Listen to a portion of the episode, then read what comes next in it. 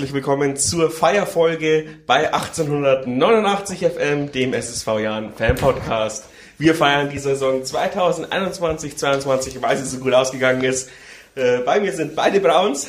Servus Tobi. Nicht verwandt und nicht verschwägert. Servus. Servus Philipp. Servus. Ja, wie gesagt, nee, war ja natürlich ein bisschen ironisch. Der Endspurt war nicht ganz so von Erfolg gekrönt, aber wir werden das alles aufarbeiten. Erstmal die Frage, wie war die Abschlussfeier in Bremen? Da war ja bloß der Philipp. Ah, Verhalten. Also Bremen ist natürlich komplett eskaliert. Ich habe auch von manchen Menschen gehört, die sich da jetzt nicht drunter gemischt haben, aber schon noch irgendwie in den Lokalitäten feiern waren, wo auch sehr viele Bremer feiern waren. Auch ohne große Probleme. Aber ich muss sagen, ich für meinen Teil habe einfach am Tag vor dem Spiel schon mein Pulver verschossen, so dass der Abend nach dem Spiel recht gemütlich, aber schön zu Ende gegangen ist. Also wir waren jetzt nicht irgendwie traurig, das ehrlich gesagt, ich glaube, man ist nicht nach Bremen gefahren, um da, also zumindest als Jahren-Fan, als Jahren-Spieler vielleicht schon hoffentlich, äh, in dem Glauben, dass man da jetzt noch groß Bäume ausreißt. Ich habe nicht erwartet, dass wir noch auf Platz 15 zurückfallen. Das war schon ein bisschen bedrückend, aber hat mich jetzt am Sonntag direkt dann auch nicht gestört. Äh, ja, das mag auch im Alkohol gelegen haben, dass mich das da zu dem Zeitpunkt auch nicht gestört hat. Also es war ein schöner Abend auf jeden Fall. Tobi, ähm, du hast es ja gesagt, äh, angekündigt vor vier Spieltagen schon, dass wir auf Platz 15 landen. Das war ja wieder ein Volltreffer. Du hast viel zu oft recht, leider, manchmal. Ähm, was hast du dir von den Wettgewinnen gekauft? Wenn ich ähm, tatsächlich so eine Trefferquote hätte, dann weiß ich nicht. Würde ich mir wahrscheinlich irgendwas Schönes kaufen, aber zu, zu eurer Verteidigung vielleicht. Ich habe auch ganz andere Dinge in dieser Saison schon gesagt. Zur Winterpause zum Beispiel habe ich gesagt, wenn es optimal läuft, erstes Drittel und wenn es ganz schlecht läuft, dann werden wir halt Zehnter. das habe ich aber auch bis zum Von daher 30. Spieltag oder sowas gesagt, oder eigentlich bis vorgestern gefühlt. Nee, mir war dann Hauptsache hinten, raus, hinten raus schon klar, dass es halt so enden wird. Dementsprechend war ich im Gegensatz zu dir nicht überrascht und im Gegensatz zu dir hat es mich aber tatsächlich trotzdem gestört. Na, mich hat's auch gestört, mich stört's ja. massiv, aber ich habe es halt einfach bis zum Ende nicht erwartet. Wir waren bis zum 31. Spieltag, ich habe es vorhin schon gesagt, waren wir durchgehend über Platz 10. Also auf Platz 10 oder besser. Das ist Wahnsinn eigentlich. Also die Liga ist halt auch extrem eng. Ich glaube, wir haben vier Plätze auf diesem Platz 10 jetzt aktuell. Ähm, aber bringt uns halt nichts. Und wie der Robert auch schon angedeutet hat, ist das halt am Ende auch schon teuer. Ja. Jetzt. Aber das kennen wir ja schon. Ich meine, vielleicht die Überleitung schon zu den anderen Saisons, dass wir hinten raus halt einfach was verschenken. In der ersten Saison können wir anfangen, hätten wir eigentlich Vierter werden müssen, wenn du so willst. In der zweiten Saison hätten wir Sechster werden müssen und wir haben eigentlich immer hinten raus das Pulver verschossen. Wenn wir mal jetzt das, die letzte Saison ausklammern, in der wir halt am Ende noch äh, St. Pauli besiegt haben, um die, um den Klassenhalt zu schaffen, aber das ist halt hinten raus einfach die Luft raus beim Jahren.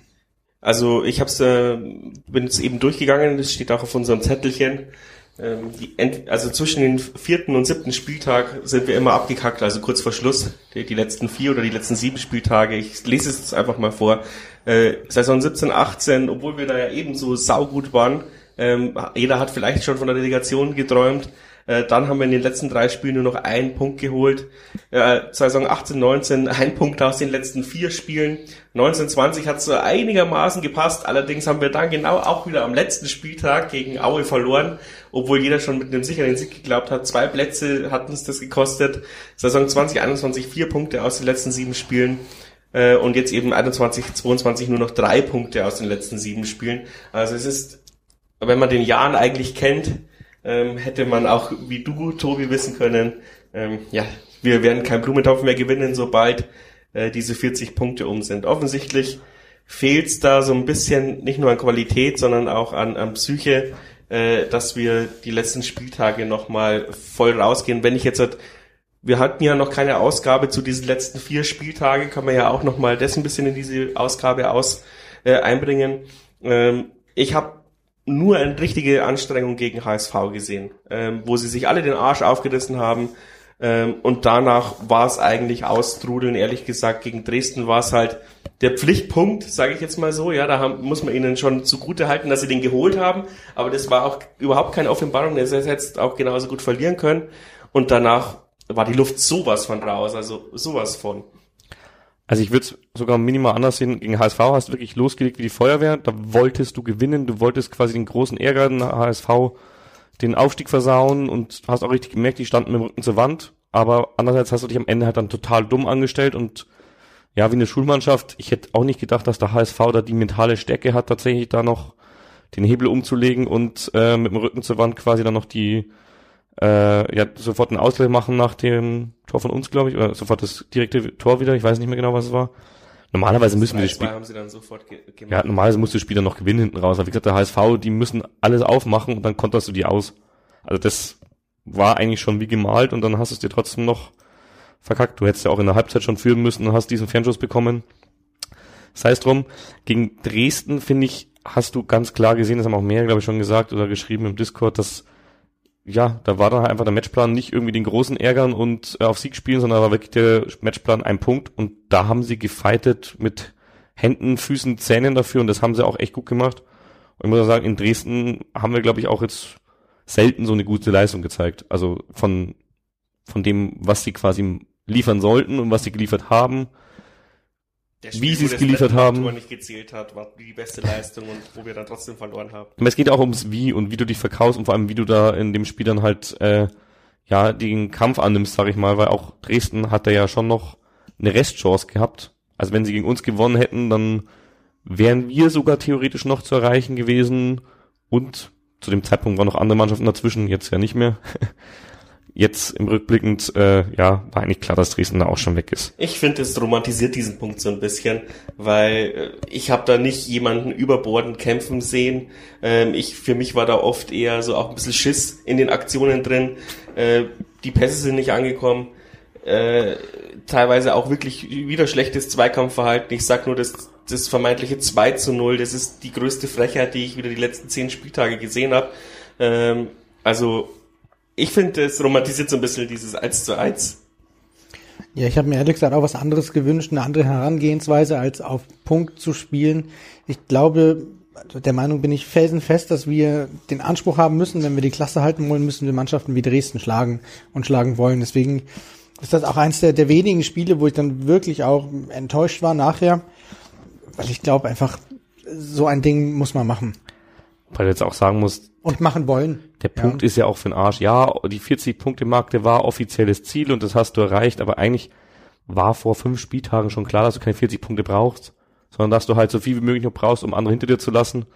Ja, Äh, da gehe ich schon mit. ja. eigentlich macht es keinen Sinn, auf diesen 40. Punkt zu mauern, weil ja, es, damit war es tatsächlich in dem Fall, glaube ich, sogar rechnerisch, aber Genau, das war auch rechnerisch. Aber vielleicht ist genau eben das auch das Problem, dass man ähm, eben wirklich schon einfach durch, weil jeder hat es irgendwie unterbewusst schon gewusst, ja, wir müssen das rechnerisch schaffen und natürlich theoretisch ist da alles möglich, aber eigentlich war ja die Saison schon schon zur Hinrunde gelaufen, wenn du so willst. ich glaube, du musst dich wirklich von dieser 40-Punkte-Marke verabschieden. Ich sag nicht, dass du das Ziel ausrufen sollst, du willst in die Top 10 kommen jedes Jahr oder sowas.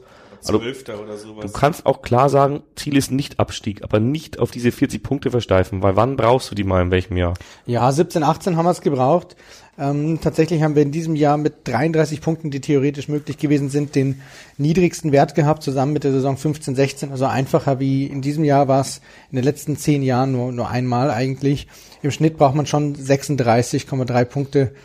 Ähm, aber ich weiß nicht, ob wir uns da tatsächlich auf so eine äh, Zahl festlegen sollten, sondern Ich sage eben die Zahl Ja. vergessen, genau, ja. sondern eher in die Saison gehen, ja, wir holen so viele Punkte wie möglich und wollen die Klasse halten.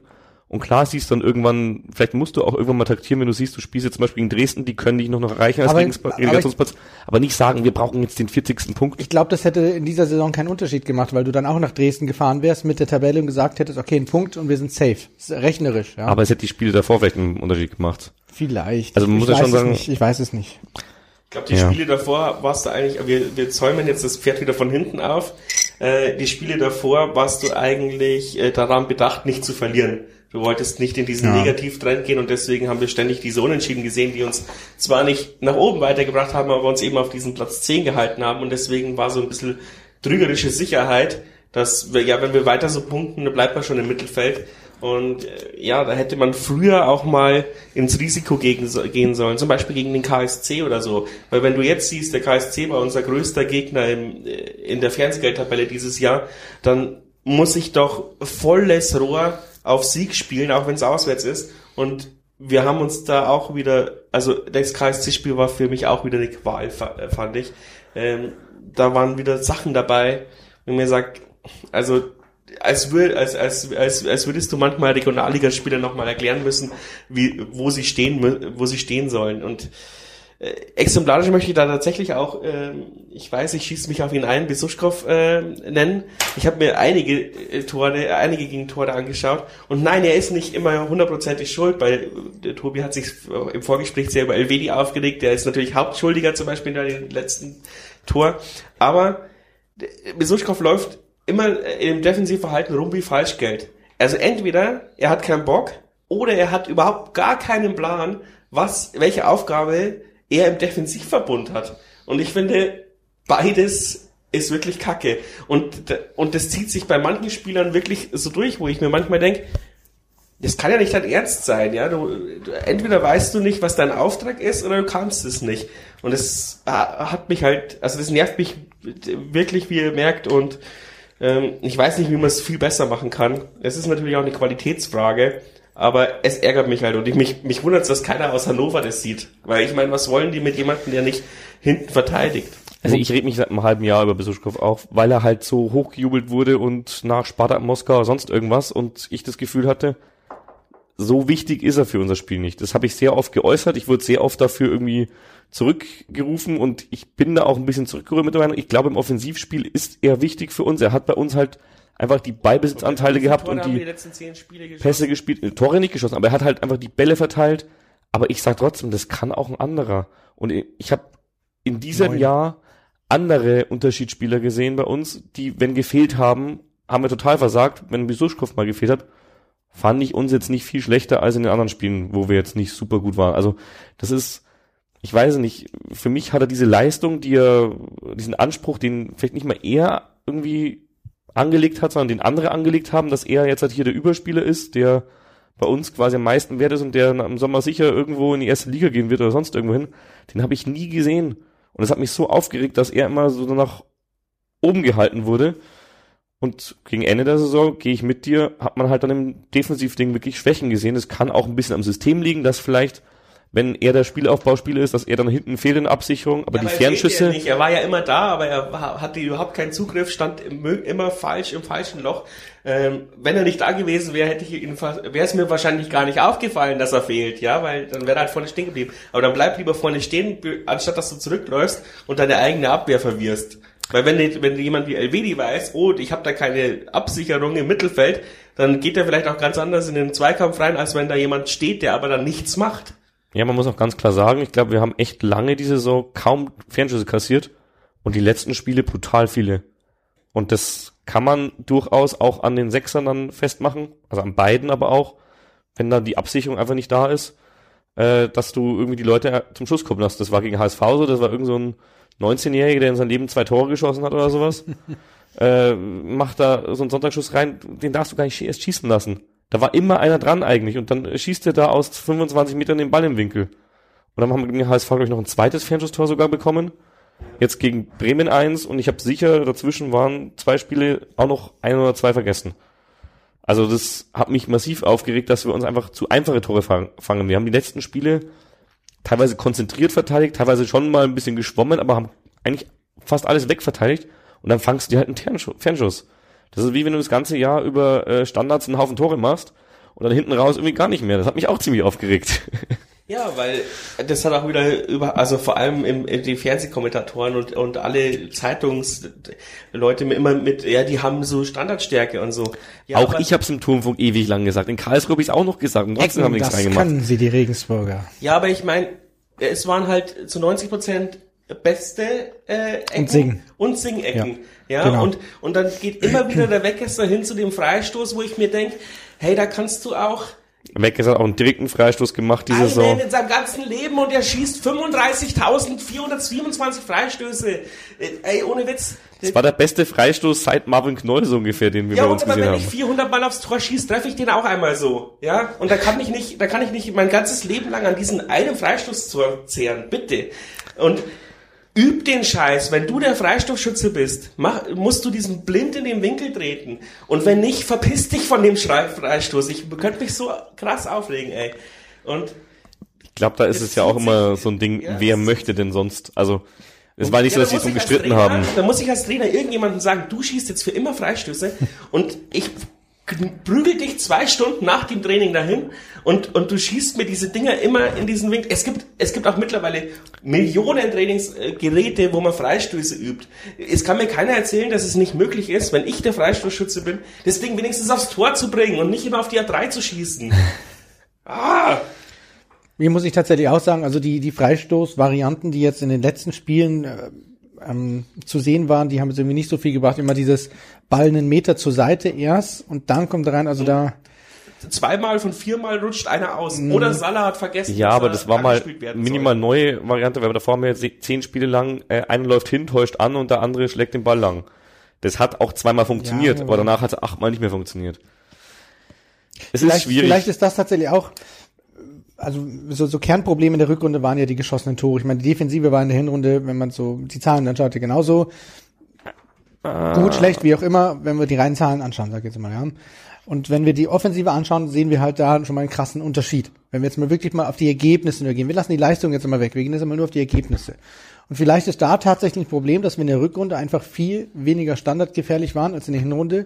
Und vielleicht hat unsere Standardstärke in der Hinrunde ein bisschen da weg, äh, darüber hinweg getäuscht, was wir eigentlich wirklich können.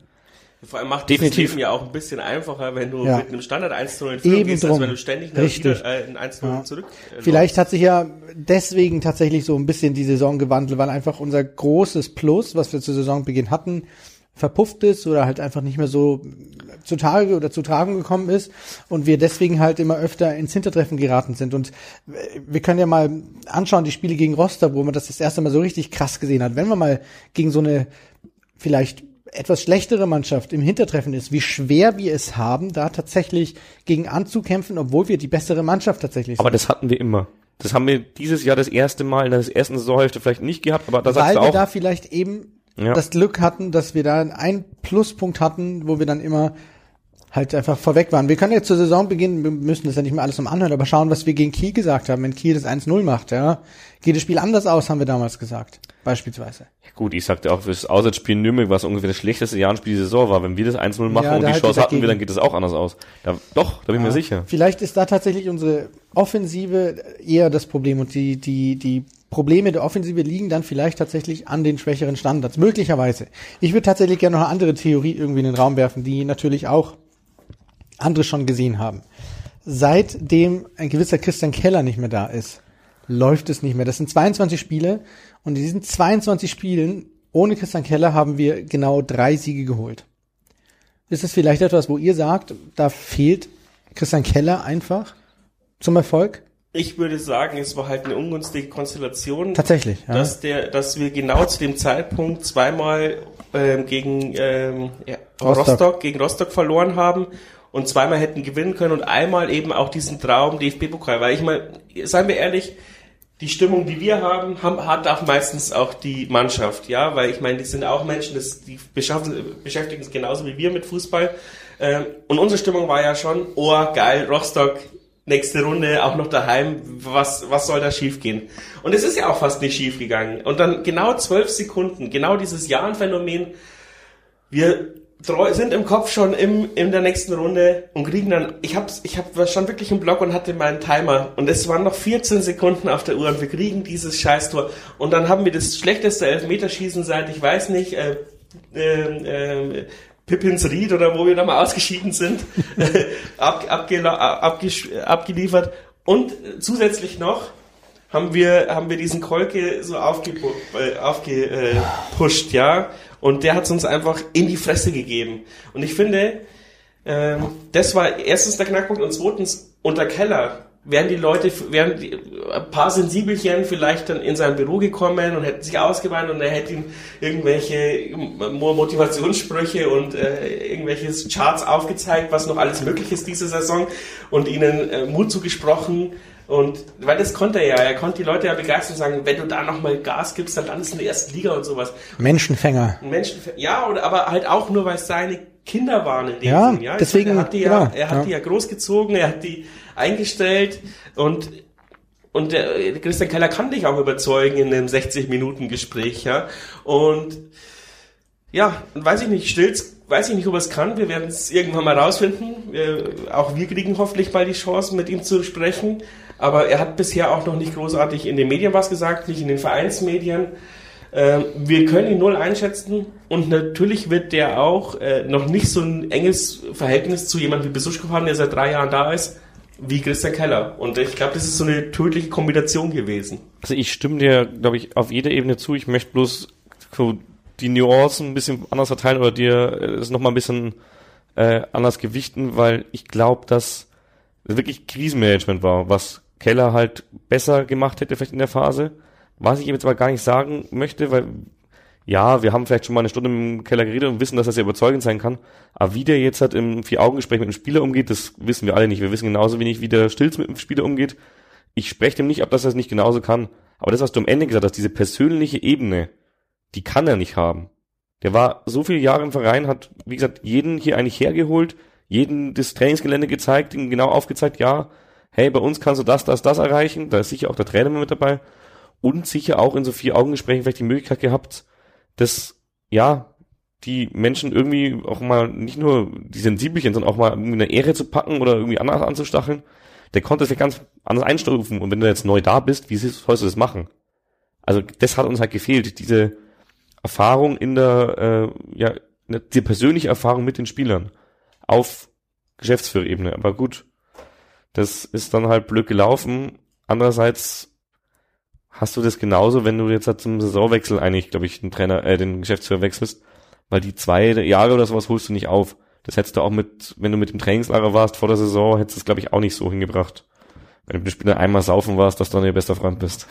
Nee, was mir jetzt gerade noch gekommen ist, vielleicht liegt es halt auch einfach wirklich auch an den Qualität der, der Spieler, ja, weil ähm, wenn man sieht, wie, wie Beste das weggesteckt hat, Beste hat eigentlich immer eine super gute Leistung gemacht, der ist halt ein Profi und die anderen haben alle so krasse Leistungsschwankungen. Mein Lieblingsspieler der Saison eigentlich Faber, ja, ähm, die letzten Spieltage war er teilweise nicht mal mehr auf der, also ich weiß gar nicht auf der Bank, aber er wurde auch nicht eingewechselt.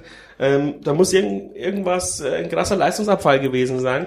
Und Ja, wir, wiss- wir wissen halt, also aber, aber auch Breitkreuz, auch Breitkreuz zum Beispiel, ja, ein, in, der Hin in der Hinrunde ein, ein super guter Ruhepol. In der, in der Rückrunde, boah, zwar nicht die krassesten Fehler gemacht, aber nicht mehr diese Maschine, die in der Hinrunde war. Kennedy äh, ist nach seinen Länderspiel-Auftritten nicht mehr der gewesen, der war. Äh, Elvedi, die, die Dinger, die er am Anfang der Saison gut verteidigt hat, hat er dann wieder, ist er dann wieder in letzte Jahr Modus verfallen, wo er ähm, auch die einen, den einen oder anderen Bock hatte. Also es, wir haben halt brutal viele unkonstante Spieler und ich habe geschaut, gefühlt hat ja Singh seit Weihnachten nicht mehr gespielt. ja. Ja.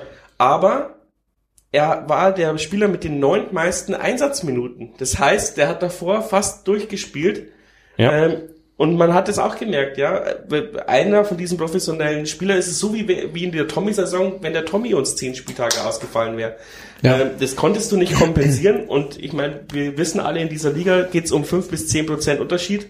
Und der Sing macht fünf bis 10%. Wobei du in der Kaderplanung auch weißt, wenn du dir einen äh, Sabri Singh verpflichtest, dass du den nicht für 34 Spieltage verpflichtest.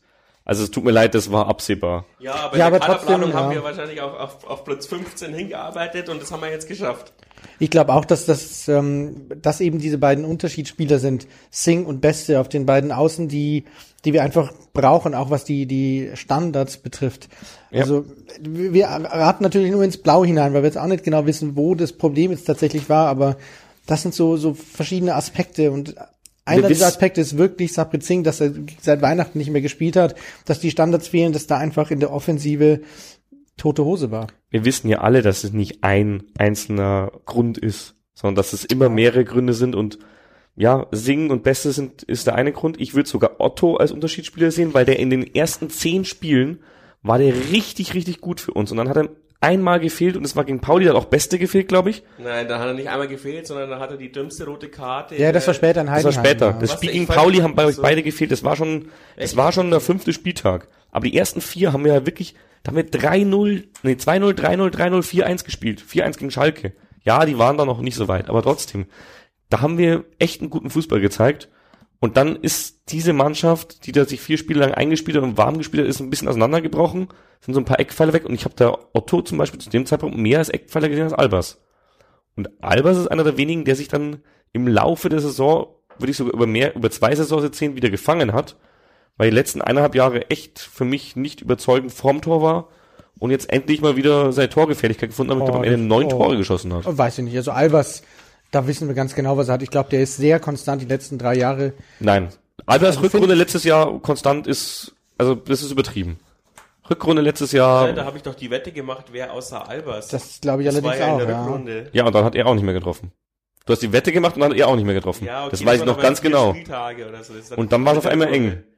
Ja, klar, aber zu nennen, aber Das ist ja die Definition von Konstanz. Ich sage nicht, dass er die ganze Zeit schlecht war, aber ich würde sagen, ja, aber er musste, glaube ich, dieses Jahr auch sein Spiel brutal anpassen, weil er immer in Doppeldeckung äh, war und keine Flanken bekommen hat. Es hat sehr, sehr lange gedauert, bis, bis wir Albers wieder in diese Form bekommen haben. Du hast schon ich recht. liebe Albers und ich hoffe, er bleibt uns erhalten und noch lange erhalten. ist die Aber erste Sau da vorne drin. ja, und erstens, unser Spiel hat sich in dem Sinne umgestellt, dass er, glaube ich, nicht mehr der alleinige ähm, ja, ähm, Abschlussspieler sein soll, sondern eher ablegen soll. Und was mich am meisten nervt, und das ist wirklich seit, nicht nur seit zwei Jahren, seit drei Jahren so, dass, ja, es liegt auch nicht nur am auch an den Flanken, die er bekommt. Albers ist immer eigentlich der Spieler mit den meisten Kopfbällen aufs Tor in der ganzen Liga oder in den Top 3 dabei. Und die Spieler vor ihm haben 15 Kopfballtore und er hat an der Saisonende meistens zwei.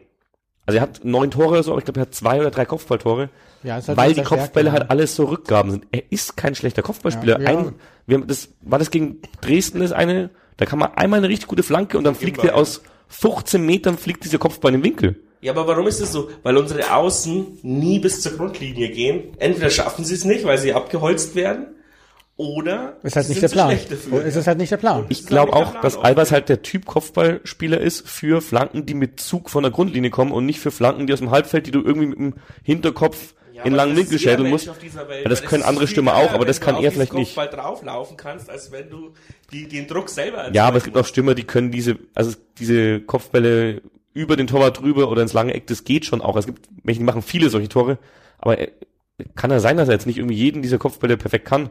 Aber dann musst, musst du halt auf die Stärken spielen. Du musst das spielen, was deine Spieler können. Gerade auf unserem Niveau, sage ich ja, jetzt mal. ja.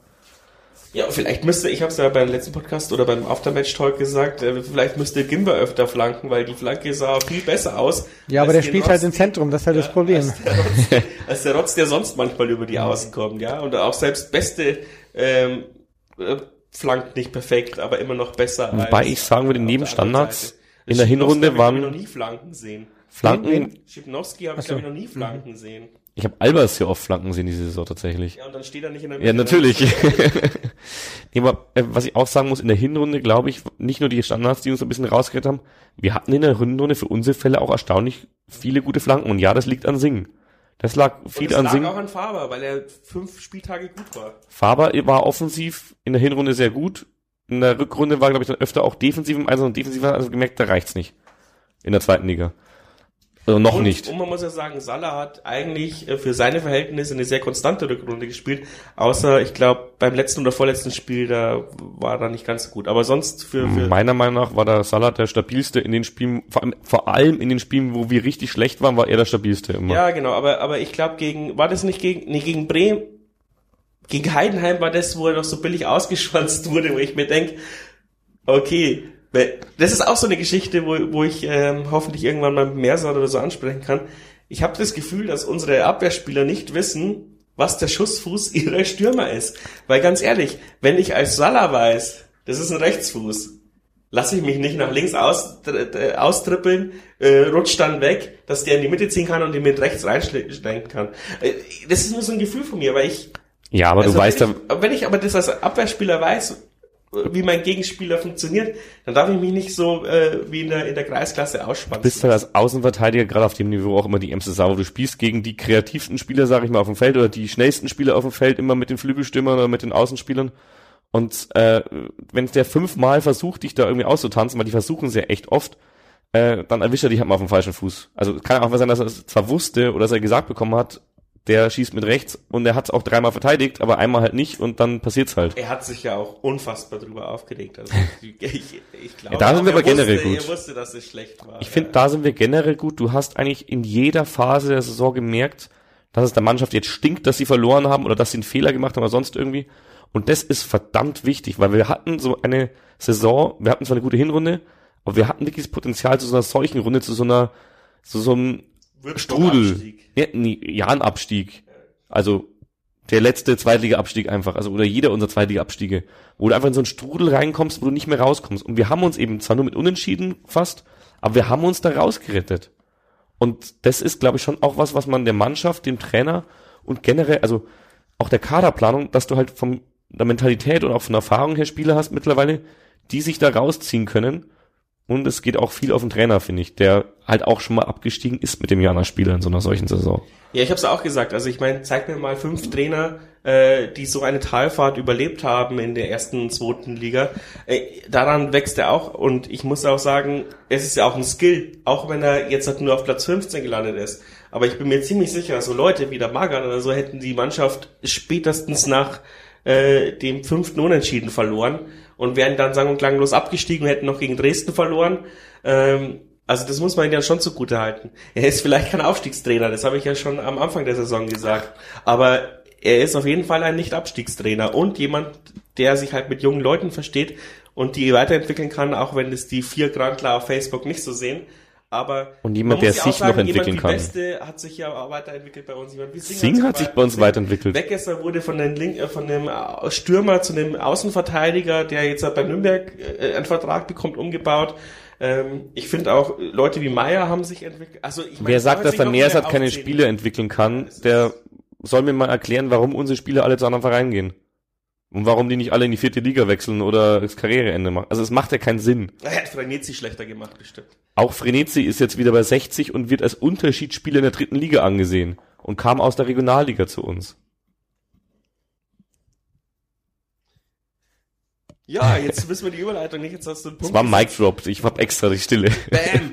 Ja, also Ja, aber was, was, was, soll man, wir- was soll man zum Trainer sagen? Also Gar ich, nichts, ich ich hoffe, wollte jetzt, dass äh, die, dass die das intern natürlich vernünftig aufarbeiten, weil Ja. man muss natürlich auch sagen, also ich sehe es da tatsächlich so ein bisschen auch wie Christian Keller. Ich würde auch gerne Leistung und, und Ergebnis manchmal ein bisschen trennen und auch in dieser solchen Rückrunde und das war es ja von den von den Punkten her war die Leistung halt auch nicht immer schlecht. Das kann man jetzt auch mal ganz klar Schalke. festhalten, ja. Oder, oder ja, Schalke auswärts, das ist ganz allgemein. Oder das Spiel gegen HSV erst vor wenigen Wochen. Ja, aber dann ist, Ja, ist immer. das zeigt uns doch, dass die Mannschaft es kann. Und das ist halt vielleicht an anderen Dingen so ein bisschen liegt. Und das muss man halt herausfinden. Motivation. Und Ja, oder auch am, also ich nehme ihn da auch nicht mehr frei. Es kann schon, wenn du sagst, die Mannschaft kann es, die Mannschaft hat die Leistung gezeigt und am Ende, klar, hast du dich vielleicht auch mal vercoacht in einem Spiel oder sowas. Auch Ist ja in Trainer machen. Fehler, Ja. aber auch Trainer können sich entwickeln. Und wir haben hier jetzt keinen Trainer, der seit zehn Jahren Jugendtrainer ist. Fünf oder so, wie lange? Er ist Wie seit lange war- 16 Jahren im Verein. Ja, und aber er hat eben Ja. auf diesem Niveau jetzt auch erst das zweieinhalbte Jahr bei uns. Zweite Jahr bei uns. 2019 ist er da, ja. Ja. Und auch der wird sich noch entwickeln. Und ich möchte eine Kontinuität auf diesem Posten. Solange wir mit Ja. dem Messer nicht absteigen, wäre es dumm, wenn wir das wegschmeißen. Also zwei, zwei Sachen dazu. Und selbst wenn wir mit Messer absteigen. Es gibt, es gibt auch die, die Leute, die sagen, wir müssen den Trainer holen und dann äh, erschaffen und dann halt jemanden neuen holen. Ich bin tatsächlich auch wirklich der Meinung, eine andere Meinung, solange wir keinen Trainer haben, der uns garantiert besser macht, dann ist das ein Risiko, das wir als Jan Regensburg nicht eingehen sollten. Ja, die Rückrunde war schlecht, aber ich glaube schon, dass wir den Trainer jetzt nur rauswerfen sollten. Wir wissen ja nicht, wie Stilz tickt. Vielleicht sagt er intern ja tatsächlich, die Entwicklung gefällt mir nicht. Ja, Christian Keller wird es nie machen, aber vielleicht setzt er ihn wirklich vor die Tür. Weiß man ja nicht, ja. Aber dann brauchen wir meiner Meinung nach wirklich einen Trainer in der Hinterhand, der uns garantiert besser macht. Wie oft ist es jetzt auch in der jüngeren Vergangenheit beim Jahren vorgekommen, dass wir einen Trainer rausgeschmissen haben und der Neuzugang oder der, der Ersatz oder der, der Trainer, der dann kam, noch schlechter war. Und um ein für alle Mal das Ganze hier zu, be also dieses, diese, dieses Gerüchte ähm, äh, erschaffen und dieses äh, äh, Geifern nach Ex-Trainern zu beenden, zumindest im Podcast, weil äh, ich glaube, jeder von uns ist sich einig, weiß nicht, ob die ganzen Heinis, die sich das immer ausdenken, äh, gerade zuhören. Wahrscheinlich nicht. Aber es jemand, der einmal Erstliga-Geld verdient hat, wird niemals wieder beim Jahr ein Trainer werden. Ich würde sagen, Wir könnten uns ihn gar nicht leisten und der ja hat meistens auch verbrannte Erde hinterlassen. Ich, würde ihn unter einer Bedingung nehmen, wenn er selbst zwei Millionen Euro zahlt und damit er den Jahr Nein, darf. nein, nein. So wie, Ich- bei wir, Formel, haben uns, so wie bei der Formel 1. wir haben uns ja schon mal Also, Geld unterhalten. mitbringen, wenn du beim Aber Jahr ich möchte.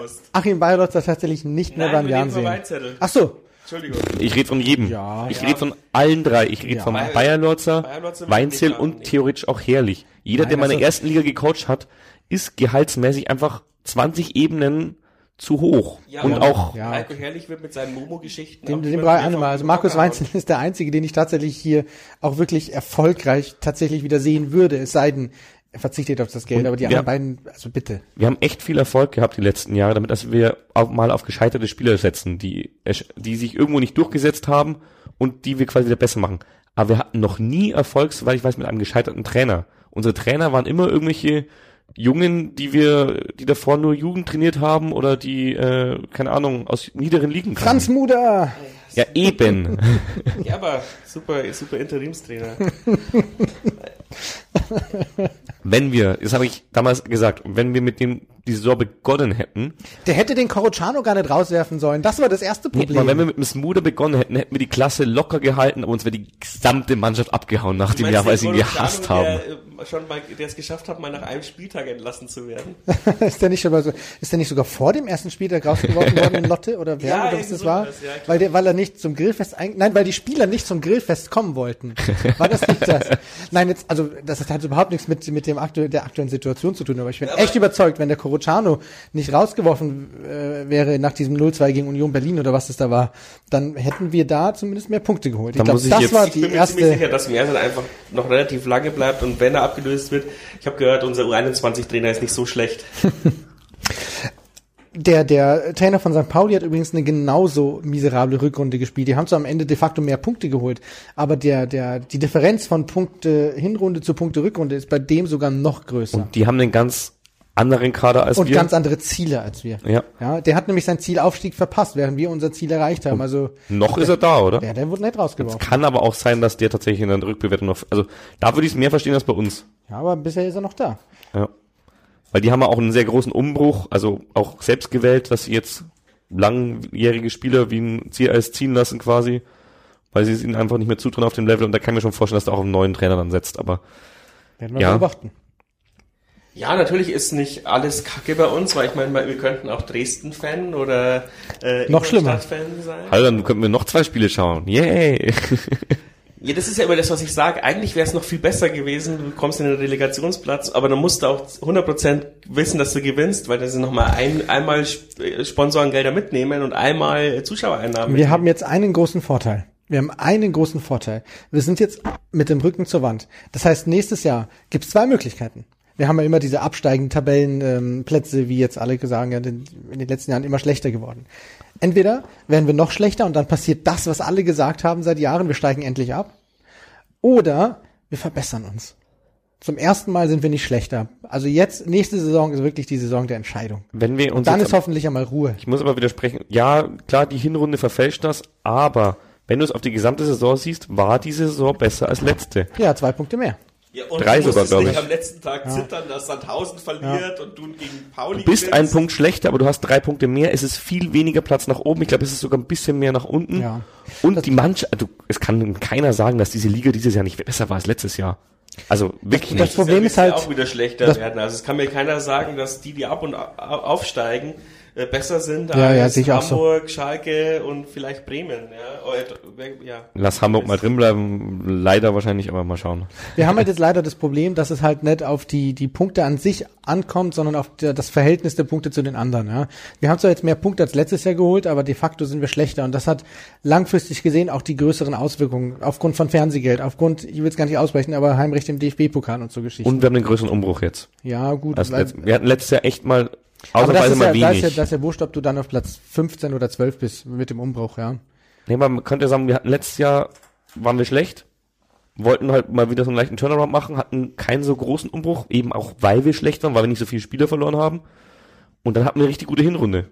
das kann man schon in Relation sehen. Und das Problem an dieser guten Hinrunde ist, dass unsere Spieler halt deswegen trotzdem interessant geworden sind. Weil wenn wir die ganze Saison so gespielt hätten, dass wir am Ende auf den Platz rauskommen, glaube ich, hätten wir... Offensichtlich sind die Scouts alle äh, hackedicht, weil der, der Wegesser wäre sowieso auch trotzdem weggekauft worden, der Besuchskopf auch. Das sind halt vertragslose Spieler. Für, für Vereine wie, äh, wie Hannover 96 ist halt das dreifache Gehalt von vom Jahren einfach eine Witzsumme. Du wirst, du wirst, die würden sie auch kaufen, wenn sie wissen, sie kaufen sie für auf die Bank, weil Aber sie wenn du, einfach sportgünstig. Wenn du zehn Spiele lang Grütze spielst in der Hinrunde, dann verlängerst du vielleicht auch eher mal im Oktober deinen Vertrag, als wenn du quasi auf Platz zwei stehst und äh, die zweite Das Liga komplett sein, aber dann feiert. dir, dir der, jeder Jan-Fan mit dem nackten Arsch ins Gesicht, warum verlängerst du den dann? Also so einfach ist es, glaube ich, nicht. Ähm, aber, aber ich muss auch sagen, ich bin ein bisschen, also bei all dem, was Keller geleistet hat, super, aber ehrlich gesagt hat er, hat er schon echt äh, eine Herkulesaufgabe überlassen, als er gegangen ist, wo ich mir denke, ja, also die, die Aufgabe möchtest du wahrscheinlich jetzt dieses Jahr auch nicht mehr lösen, weil du hast einfach äh, sieben sehr gute Spieler keinen Vertrag mehr über diese Saison hinaus gehabt und schickst jetzt einen neuen Sportdirektor rein und sagst, mach mal. Ähm, man muss aber offensichtlich sagen, der Schattenkader ist ganz gut, weil diese Talhammer-Geschichte wird jetzt nicht ein Roger Stilz seine Vorarbeit gewesen sein. Ähm, aber er hat es Auch der, Guras, schätze ich mal, der wird schon. Also alles da, man muss schon sagen, wir haben uns da letzten Jahr, glaube ich, extrem professionalisiert. An jedem Transfer hängen, glaube ich, 80 Prozent Scouting und irgendwelche anderen Menschen mit dran. Und dann erst der Sportdirektor, der dann eigentlich bloß noch, glaube ich, die Tour durchs Gelände macht, so ungefähr, und ein bisschen mit dem Berater einen Kaffee trinkt. Ich weiß es nicht, ich will es jetzt nicht runterbrechen, aber also ich glaube schon, dass äh, da vieles, was uns die letzten Jahre stark gemacht hat, immer noch da ist. Vor allem unser Scouting. Und ich glaube auch gar nicht, dass der Umbruch so groß wird, wenn man jetzt mal ganz ehrlich ist. Von der, von der Startelf jetzt haben wir, glaube ich, drei Viertel immer noch da. 75 Prozent, glaube ich, sind immer noch da. Wir müssen halt einmal, wir können ja mal gern durch den Kader gehen. Ähm, Im Tor wird es wahrscheinlich ein neues Gesicht geben. Alexander Meyer, Vertrag läuft aus, er wurde auch verabschiedet schon intern. Also ich weiß nicht, vielleicht gibt es noch Gespräche, ich schätze jetzt mal nicht. Der wird sich vielleicht in Dortmund auf die Bank setzen und sich äh, goldene, Handschuhe kaufen. goldene Handschuhe kaufen, würde ich jetzt auch mal sagen. Wollte die Kochlöffel. Ich wollte Wollte- dich retten vor dem, was du eigentlich sagen wolltest. Und ähm, Kunst ist ja auch ähm, verabschiedet worden. Also da wird es eine Veränderung geben. Und dann sind halt mit Weckesser, Singh und ähm, Beste beziehungsweise Besuschkow auch Spieler weggebrochen, die aber, glaube ich, auch nur drei Positionen irgendwie besetzen. Also das Gros der Mannschaft, was jetzt Startelf einsetzt oder Startelf betrifft, bleibt, glaube ich, schon da. Und wir müssen das halt jetzt punktuell irgendwie verstärken. Wir dürfen auch nicht vergessen, dass mit Talhammer jemand kommt, der die Zweitliga-Tauglichkeit schon unter Beweis gestellt hat. Und dass wir mit Kirschbaum theoretisch auch schon einen guten Torhüter in der Hinterhand haben. Ich weiß ja nicht, wie da die Pläne sind, aber ich hätte da jetzt auch keine Bauchschmerzen, muss ich auch sagen. Ja, und du musst auch sagen, dass zum Beispiel Singen, wie gesagt, schon ein halbes Jahr weg ist. Ja, das ist Also- auch wahr. Aber gut, da läuft halt auch Scheiß, ne? Seitdem. Nee, aber also Schipnowski zum Beispiel, du hast, also weil du vorhin mal Faber erwähnt wurde, warum der nicht mehr zum Einsatz kam oder sowas, ich finde schon, dass Schipnowski hat es nicht überragt, aber er in kurzer Zeit, ohne irgendwie Anpassungsschwierigkeiten, das passiert seit einem Jahr, glaube ich, zwei Tore geschossen sogar und hat echt viel gespielt. Also du musst sagen, alle, die davor so im, äh, quasi immer zwischen Bank und ähm, Sturm waren oder äh, Flügelspielern, das waren ja unsere Flügelspieler, die jedes Spiel eigentlich eingewechselt wurden und durchgewechselt, dann kam halt der, dann hat man wieder Makridis angefangen. Die haben alle da durch Pech gehabt, weil Schipnowski halt von Anfang an eigentlich der Startelf war. Und ähm, Faber und so hast du halt dann gar nicht mehr gesehen. Also Der hat schon Singen so ein bisschen ersetzt. Ich sag nicht, dass er ihn gleichwertig ersetzt hat, aber er hat ihn mehr oder weniger dann schon äh, zur ja, Rückrunde ersetzt. Und der bleibt uns jetzt auch noch ein Jahr. Ja. Und Yildirim, von dem halte ich ja immer noch viel, der macht jetzt mal richtige Vorbereitungen mit. Der kommt jetzt. Und, und wenn jetzt es mal beim Jahr noch besser läuft, dann Nicht- ist er vielleicht auch äh, wirklich ein Nicht nur du, guter wenn du die Offensiver. Geschäftsstelle läufst und rumjammerst, wird, wird dir immer gesagt, da der Yildirim, der wird noch... Ist das so? Ja, aber das, das glaube ich auch. Da bin ich überzeugt von. Den hätten wir auch nie bekommen, wenn er sich nicht so krass verletzt hat. Und Ja. warum? Weil er halt jetzt die ganze Saison gefehlt hat, weil er verletzt war. Also Ja, Neun ist Monate halt oder immer so. noch ein Lauch, aber ich habe jetzt äh, im Millanton mir angeschaut, wie äh, eben Philipp Ziereis aussah, als er von uns weggewechselt ist. Der das ist nur eine andere Position. Ja, ja, aber, ja, aber das ist ja noch schlimmer. Du kannst als, Ja. als Abwehrspieler... Das wollte ich damit eigentlich sagen. Als Flügelspieler ist, gibt's gute Laus. 16. Als Flügelspieler gibt's schon gute Laus. Ja, klar, also der Yildirim muss ja nicht, also ich- würde mir halt so ein bisschen die Tommy-Entwicklung, weil du, du brauchst halt Stabilität, wenn du so ein Ja, wenn du so ein Spieler bist wie der Yildirim, brauchst du halt Stabilität, damit du nicht äh, ständig umgeholzt wirst. Du siehst, hast ja gesehen, wie äh, Beste zum Beispiel beim letzten Spiel gegen Bremen, glaube ich, äh, nur auf die Socken bekommen hat. Wobei genau der natürlich aber auch schon Vieh ist. Also der ist zwar 1,12, aber der hat trotzdem irgendwie, der hat einen Körper dahinter. Ja, genau, aber ich meine, er wird halt ständig. Er ist kleiner als ich, glaube ich, und das heißt was. Er wird halt ständig gefault und so, das musst du halt wegstecken können. Ja, geht das halt kann er aber auch. Ja, genau. Ja, genau. Aber ich habe gesagt, ich gesagt habe, vielleicht Beste, ist- Beste ist für mich auch der, der krasseste Profi in unserem Kader Ja. gewesen dieses Jahr. Ja. Ähm, und was ich, du wolltest hast noch Talhammer angesprochen, bevor der Philipp jetzt auf heißen Kohlen jagt. Nee. Ähm, es ist so geil, dass über die das gesamte Jahr umfällt. Seit fünf Jahren fordert, da muss mal ein gestandener Zweitligaspieler kommen. Und dann kaufen wir einen gestandenen Zweitligaspieler. Das interessiert jeden Scheißdreck und äh, es wird trotzdem immer noch gefordert, wir müssen einen gestandenen Zweitligaspieler. Ich glaube, 90% der Jahren-Fans haben noch gar nicht mitbekommen, dass wir Talhammer gekauft haben. Ja, und vor allem, er ist Stammspieler gewesen, vor allem in der Rückrunde. Und bei einer Mannschaft, die uns regelmäßig aussticht auf dem Transfermarkt. Also wenn es um junge Spieler geht oder Spieler aus der dritten Liga, da haben wir eigentlich immer das Nachsehen, glaube ich, gegen Paderborn. Habe ich zumindest das Gefühl. Letztens in meinem Discord geschrieben, mich würde echt mal interessieren, an wem wir da die letzten Jahre alles dran waren, weil du irgendwie, im- wir haben exakt das gleiche Beuteschema, glaube ich, wie Paderborn bei manchen Spielern, bei manchen Spielertypen. Und die haben schon echt gute Transfers gemacht die letzten zwei, drei Jahre. Sind ja zwischendurch auch mal hochgegangen, dann auch mal fast ganz runter, wurden dann von uns leider äh, vor der vierten Liga gerettet, indirekt. Aber ja, haben trotzdem nach wie vor einfach mehr Kohle. Wie man auch in der schönen TV-Tabelle, die der Robert vorbereitet hat, sieht. Das ist ja genau das Thema, was wir schon mal hatten, Tobi. Und zwar, wenn es um Kohle geht, wir sind gar nicht mehr so arm wie früher, aber wir machen halt so sechs, äh, drei bis sechs Millionen Euro im Jahr Gewinn, um es eben dann zu investieren, bisher in den Kaulbachweg. Ja, das hat halt Paderborn den Vorteil, die haben halt ein Jahr Bundesliga gespielt oder zwei und haben halt da ungefähr 50 Prozent alles in das, in das äh, Trainingsgelände gesteckt. Das schaut ja schon professionell aus, was die da haben. Aber Und wenn direkt ich neben dem Möbelhaus. Der ist halbwegs abbezahlt, vielleicht brauchen wir noch eine Million für die Duschen. Ähm, Gästekäfig. und den Gästekäfig für die Regionalliga, für die U21. Ähm, aber vielleicht könnte man auch einfach ein Jahr mal den Gewinn nehmen und in die Mannschaft stecken und dieses Jugendzentrum ein, zwei Jahre nach hinten verschieben. Weißt du, wo das Problem ist? Du hast halt keine Garantie, dass das funktioniert mit der Mannschaft. Nein, Und dann hast meine, du zwei Millionen in den Sand gesetzt. Und ich finde den Weg tatsächlich sogar richtig, weil wir müssen erstmal schauen, dass wir unsere Infrastruktur auf Zweitliganiveau heben. Ja, das haben wir aber doch schon. Und Sandhausen Finde ich noch hat- nicht. Und, und Sandhausen Finde ich noch hat nicht. noch keine Jugend, keine, auch keine Ja, okay. Jugendakademie. Ja, aber- Argument, unbedingt ja. Ich finde es ehrlich gesagt erbärmlich, dass wir sowas nicht haben. Weil selbst Baseball hat sowas. Und auch, auch die Eisbären sind, glaube ich, teilweise in der Baseball, im Baseball-Internat mit drin oder sowas und wir haben quasi nichts. Wir haben Elternwohnungen, Gästewohnungen, das muss man Ja, sagen. eben. Also du kannst dich bewerben, dass bei dir ein U15-Spieler quasi wohnt. Das ist, es hat Charme, ja, aber Wir brauchen ja nicht mehr viel. Ich würde halt tatsächlich bloß noch dieses Hauptgebäude irgendwie grundsanieren, ja, dass wir vernünftige äh, Sanitäranlagen und so Geschichten haben. Und Ja. dann wäre das für mich ein Schritt, wo man sagen kann, stell dir mal vor, das du hast jetzt, eine Million oder was, da brauchst du keine sechs Millionen im Jahr zurücklegen. du hast jetzt einen Spieler aus dem hintersten bayerischen Wald, der jeden Tag vier Stunden zum Training fahren müsste. Und der schaut sich jetzt hier die Vereine an, der, der ist so gut, der könnte auch zum Club oder zu Fürth gehen, aber da ist halt die Frage, ob er irgendwann mal drankommt. Und dann bei uns kriegt er gesagt, ja, dann ja hier äh, die Frau Meier, die hat schon irgendwie drei Ziehkinder, bei der kannst du dann wohnen. Und bei den anderen kriegt er halt irgend so ein fettes Internat mit Schwimmbad oder sonst irgendwas. Keine Ahnung, ich übertreibe jetzt gerade, aber weiß schon. Ähm, das ist genau wie das Trainingsgelände. Seit wir jetzt dieses geile Gebäude haben, glaube ich, vorher wären Sabritzing nicht zu uns gekommen. Also ich glaube schon, dass so, wenn du so der Mensch bist, der hier äh, denkt, er ist der nächste krasse Superstar bei Bayern, äh, da gehst da gehst du nicht am, am Wein, ja eben, da gehst du nicht am Weinweg äh, hier kalt duschen, sondern willst du schon so ein geiles Gebäude haben. Und genauso ab einer bestimmten Klasse von Drittligaspieler, Originalspieler, auch bei Jugendspielern kann man, das ist einfach so ein Stand, weicher Standortfaktor. Und das gehört für mich schon dazu, dass wir es auch haben. Und wie gesagt, bei mir sitzt das Stachel auch tief. Warum hat äh, der Baseball und teilweise sogar der Eishockey eine bessere Nachwuchsförderung als wir so ungefähr? Wenn wir ein NLZ haben wollen, dann müssen wir da auch rein investieren. Hat Sandhausen überhaupt ein NLZ? ja, müssen sie ja. Zweit, Zweitligisten müssen NLZ haben, ja.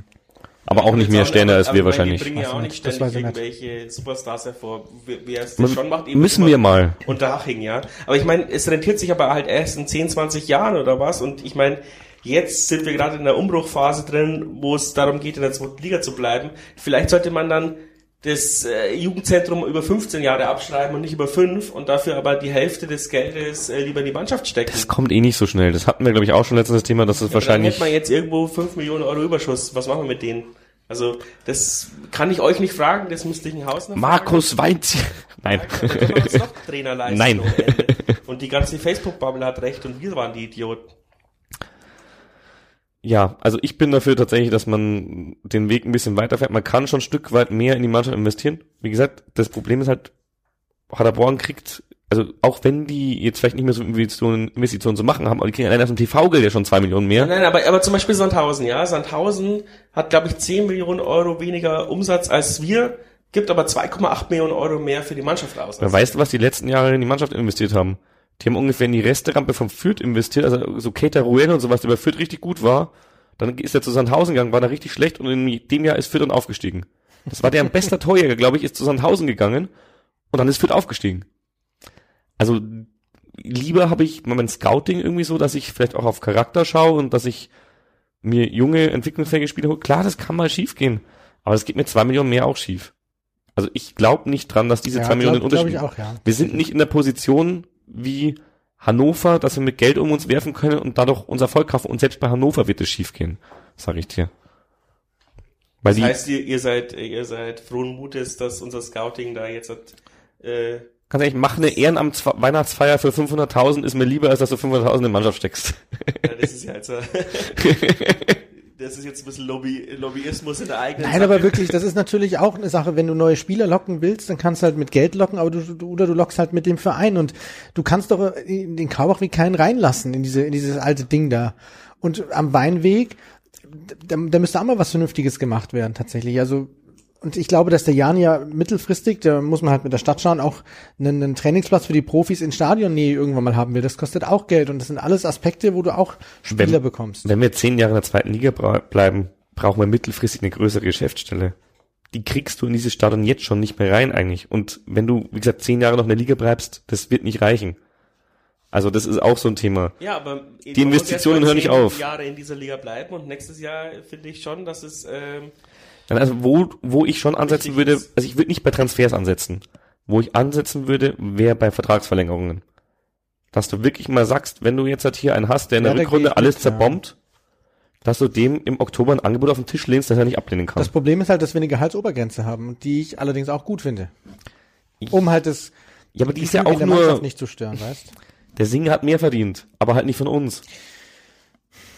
Jeder Leihspieler verdient mehr und wir haben ungefähr fünf Leihspieler jede Saison. Deswegen haben wir es ich ja. gehe mal davon aus, dass jemand äh, ist, also stell, stell mir vor, wir, wir hätten uns aus dem Fenster gelehnt und einen Beste geholt und hätten gesagt, äh, keine Ahnung, die, die Ablösesumme kriegt man irgendwie hin, fiktiv, und dann verdient er halt das Doppelte wie, wie der Albers. Und ich glaube schon, dass ein Albers auch merkt, äh, ja, natürlich äh, ist es kacke, aber der ist schon besser als ich und hat es vielleicht dann auch irgendwie verdient und ich will ja auch in dieser, ich will ja auch erfolgreich in dieser Liga spielen. Ähm, also das funktioniert doch in keiner Sport. Das funktioniert im Football auch irgendwie nicht. Das ist doch auch so, dass da jedes Jahr irgendwie, dann hat die eine Position wieder mehr und dann wollen alle anderen wieder mehr Geld und dann äh, fliegen die Kader wieder auseinander. Also sowas brauchen wir bei uns, glaube ich, nicht anfangen, sobald der eine das Doppelte verdient, also Hardcash, eben nicht Laie oder sonst irgendwo, dann haben wir echt, ja, das Äh, musst du schon irgendwie, aber keinen einzigen Kicker mehr in der, in der, im Football geben.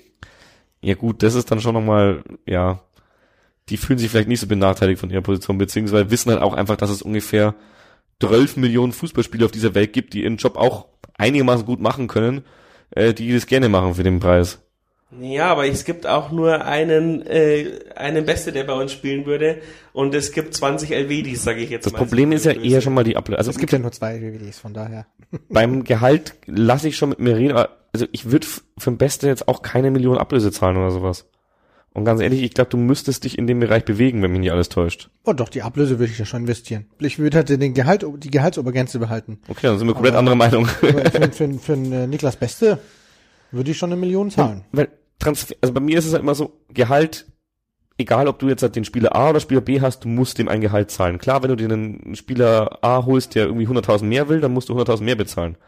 Aber wenn du jetzt eine Millionen, also teilweise das Gehälter von, keine Ahnung, zwei, drei Spielern, in einen Spieler an Ding, an Transfersumme investierst, du könntest aber auch aus der Regionalliga einen für umsonst holen, dann, also bist du einfach mal bei sechsfacher du bist- Ausgabe. Du bist in diese romantische Phase zurück, wo, wo, wo manche Spieler bei uns für die Ausbildungsvergütung für 800 Euro gespielt haben. Das nicht, Ja, nein. aber natürlich, also ich würde das bei Beste auch nur machen, weil ich weiß, was der bei Stimmt, uns bringt. weil es kein jetzt- Risiko mehr ist. Genau. Ja, ja. Wenn wir jetzt mal anschauen, Joel Schwarz hat Ablöse gekostet. Und zwar nicht wenig. Wir wissen nicht genau wie viel, aber nicht wenig. Aber und nichts. da haben wir halt immer das Risiko, der, der hat halt auch nicht zu 100% funktioniert bei uns. Das muss man auch sagen. Und dann sind wir wieder bei dem Ding, Robert sagt zwei Millionen mehr in den Kader. Wer garantiert dir das? Das Problem sind halt die Leihspieler kosten Ablöse in Bereichen, die wir eigentlich nicht zahlen können. Weil die Leihspieler alle aus irgendwelchen Jugendleistungszentren kommen, teilweise noch nicht mal gescheitert sind, so wie andere, die zu uns wechseln. Ich glaube schon, dass Niklas Beste jetzt günstiger ist, weil Bremen aufgestiegen ist, aber das hatten wir schon mal.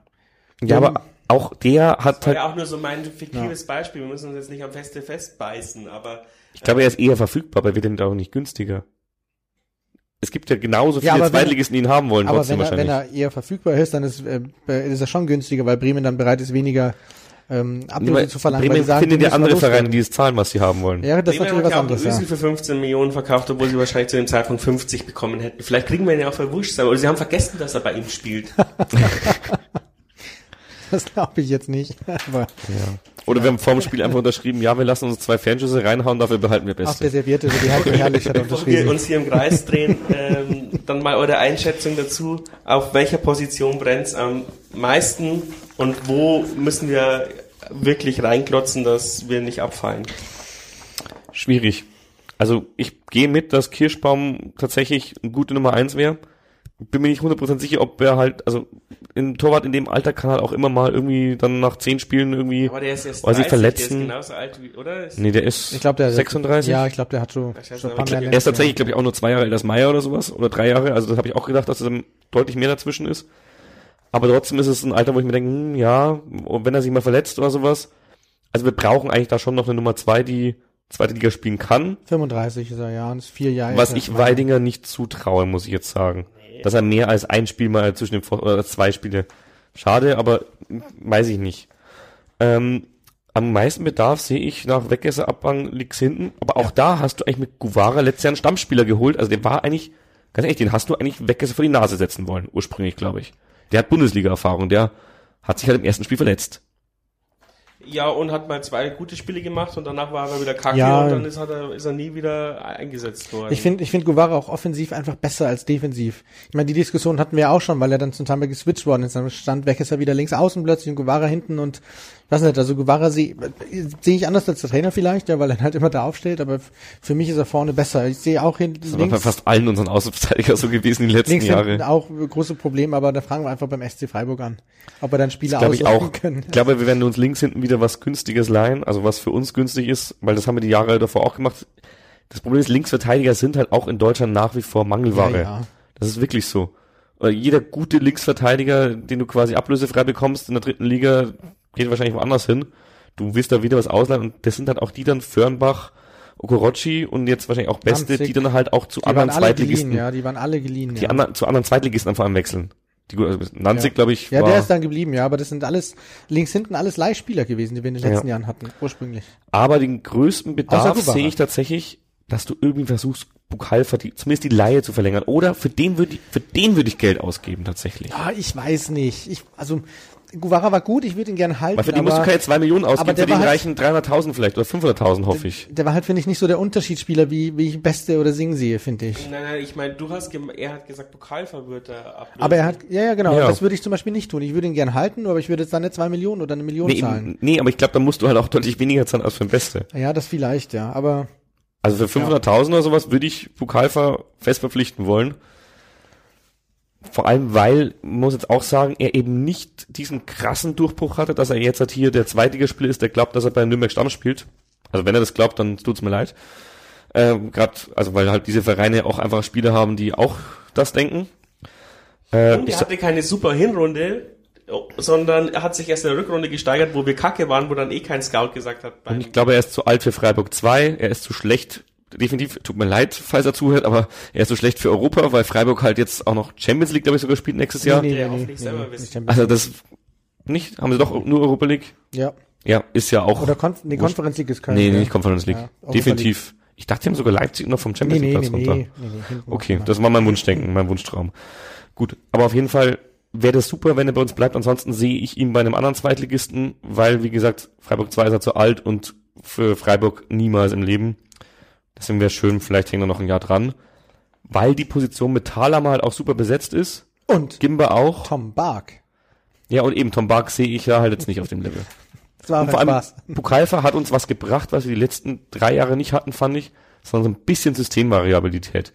Dass du mal einen Sechser auf Stammspielerniveau hast, der eben kein Sechser ist, sondern eigentlich eher ein Zehner teilweise oder ein zweiter Stürmer, den du da hin und her schieben kannst und der uns da echt taktisch vielleicht sogar ein bisschen weitergebracht. Und das sagen wir mal alle, unser Trainer hat nur eine Taktik. Das war dieses Jahr eigentlich das erste Mal anders. Also wir haben unter Bayer Lorzer und Herrlich haben wir, glaube ich, jahrelang dieselbe Taktik gespielt. Und so dieses und mit Absprung letztes Jahr haben wir uns ein bisschen variabler gezeigt mal, finde ich. Ja. Also weil wir halt immer die gleiche Startelf haben, aber das ist ja nicht die Taktik, die äh, bloß weil es beim Kicker immer gleich drin steht, heißt es ja nicht, dass wir immer gleich spielen, aber die Leute, keine Ahnung, es gibt halt einfach 90% der Leute, da hört es auf bei Auswechslungen und äh, Startelf einsetzen. Ja, aber es macht einen Unterschied, ob du einfach nur den äh, Linksaußen auf Rechtsaußen stellst oder ob du halt wirklich äh, ja einen Spieler hast, der genauso auf der 8 spielt oder auf der 10 oder als zweite Spitze und Wir hatten auch in jedem Spiel eine andere Pressinglinie und so. Also es geht, jedes Spiel hatten wir eine andere Taktik eigentlich, aber halt die gleiche Aufstellung. Das, Unterm Strich ist es so. aber halt auch die gleiche Information eben eben nicht immer die gleiche Information. Das meine ich damit eigentlich, Ja, dass wir da auch hast du- variabler werden. Vor allem hast du halt dann irgendwann mal Bukalfa äh, als Zehner aufgestellt, eben ähm, mit Schipnowski hast du eine ganz andere Außen gespielt als mit Beste und Singh. Ähm, ja, Auch Singh war da tatsächlich in der Hinrunde, der hat dann oft mal mit Bukalfa getauscht, glaube ich, oder war dann auch hinter der Spitze. Wenn du wieder, das ist das nächste, also links hinten Line, Sechser würde ich auf jeden Fall noch was machen, hoffentlich Bukalfa oder halt irgendwas Vergleichbares. Und dann brauchst du auf den Flügeln noch einen Unterschiedsspieler eigentlich. Ja, ja, Den wirst du wahrscheinlich auch leihen Ja. müssen. Also Guras hast du, aber Guras ist ein Gamble. Muss man einfach so sagen. Yildirim Entwicklung ist auch ein Gamble, wäre auch schön, wenn sich entwickelt. Aber wenn du da wieder so einen Yildirim leihen, äh, so einen äh, Sing leihen kannst, ja, dann brauchst du noch einen Satztorhüter und fertig. Also, du hast recht, so Voraus- groß ist der Umbruch nicht. Gell? Sag ich auch. Vorausgesetzt halt einfach, dass uns niemand mehr äh, verlässt. Wir dürfen ja auch nicht vergessen, wir haben ja sowas wie Khan Kaliskana, von dem ja niemand mehr spricht. Aber der ja auch in Ansätzen gezeigt hat, dass er ein guter Flügelspieler Aber der halt guter auch gelitten ist. hat, dadurch, dass Schipnowski jetzt da ist, finde ich. Äh, äh, Otto geht, oder? Otto ist geliehen, ja, der geht, ja. Der Aber Otto ist jetzt es, kommt, es kommt ja auch André Becker zurück. Ach so, das ist ich damit könnte mir gemeint. vielleicht vorstellen, dass wir Otto geschenkt bekommen. Also wir werden es noch haben. Also. Otto war in der Hinrunde echt nicht ja, schlecht. vielleicht kriegen wir den ja noch mal hin. Wenn wir, wenn, wenn, wenn wir jemanden wie Otto, äh, sagen wir mal, für ein Apfel und ein Ei bekommen, behalten wir ihn und vielleicht kriegt man ihn wieder Aber der hin. klassische Weg von so einem Spieler ist doch der Talhammer, Gimba, was auch immer Weg ist, dass er jetzt halt für zwei Jahre nach Paderborn geht und dann kriegen wir umsonst. Ja, ist auch Das okay. kann sein, aber ich meine, Otto wird kein Angebot von Paderborn bekommen. Oh, sei da nicht so sicher. Also irgend sowas kann ich mir da schon vorstellen. Nee. Wir können darauf wetten. Glücksspiel kann süchtig machen. Glück, Glücksspiel erst nach der. Aufnahme. Wir haben hier einen äh, Bildungsauftrag. Das Ja, stimmt. ich vor allem. Ähm, genau, also ja, dann äh, Gmade Wiesen nächstes Jahr äh, spielen wir um Aufstieg, weil wir haben ja, wir haben ja quasi, wir haben ja quasi ein Fundament, auf das wir aufbauen Wir müssen können. aber eine Personalie noch erwähnen. Kennedy. Du musst den diesen Sommer verlängern oder eigentlich loswerden, weil äh, du kriegst nie wieder, also, nee, das ist falsch formuliert, aber du musst ihn so oder so diesen Sommer verlängern und darfst ihn noch nicht jetzt schon loswerden. Aber der spielt im Winter WM, das ist mittlerweile sehr wahrscheinlich, glaube ich. glaube ich, auch selber wissen. Ja, Das weiß der Berater halt allerdings auch. aber da verdreifacht sich sein Marktwert, glaube ich. Ja, aber sein Gehalt will er halt auch verdreifachen. Das ist halt das Problem, ja. Also Kennedy sehe ich auch so. genug, ah, ich weiß Und ob- ist halt auch so ein Karrierespieler, der schon immer den nächsten Schritt und sonst irgendwie Wobei ich sagen muss, dass der, der. Sprung zum Jahren schon irgendwie was Besonderes war. Ich glaube, der hatte nicht das große Ziel, der sagt, er geht jetzt zum Jahren. Ja, und er wird ist hier zum Nationalspieler geworden. Aber das war ursprünglich nicht sein Plan, glaube ich, sondern Ja, der ja. war froh, dass er jetzt einmal wirklich Profifußball spielen kann. Ich meine, der war in Amberg, ja. Ich glaube in auch, Amberg. ich glaube, das war auch nicht der Plan, dass er nach Europa geht und dann auf einmal Profi wird. Doch, Grundsätzlich- das war, nee, sein Plan, das war der er ursprüngliche Plan, ja. Naja, aber nicht im nicht, nicht Profi in dem Sinne, sondern dass er halt noch ein paar Jahre spielen kann und davon leben so ungefähr, aber nicht Profi im Sinne, dass er. Nein, er hat selber vielleicht gesagt, mal- er hat selber gesagt, er hat dran geglaubt und Okay. er ist einfach nach Europa, weil äh, in, in was Australien, Kanada. Kanada. ja, aber eben einfach mal so Rucksack gepackt und nach, nach Europa.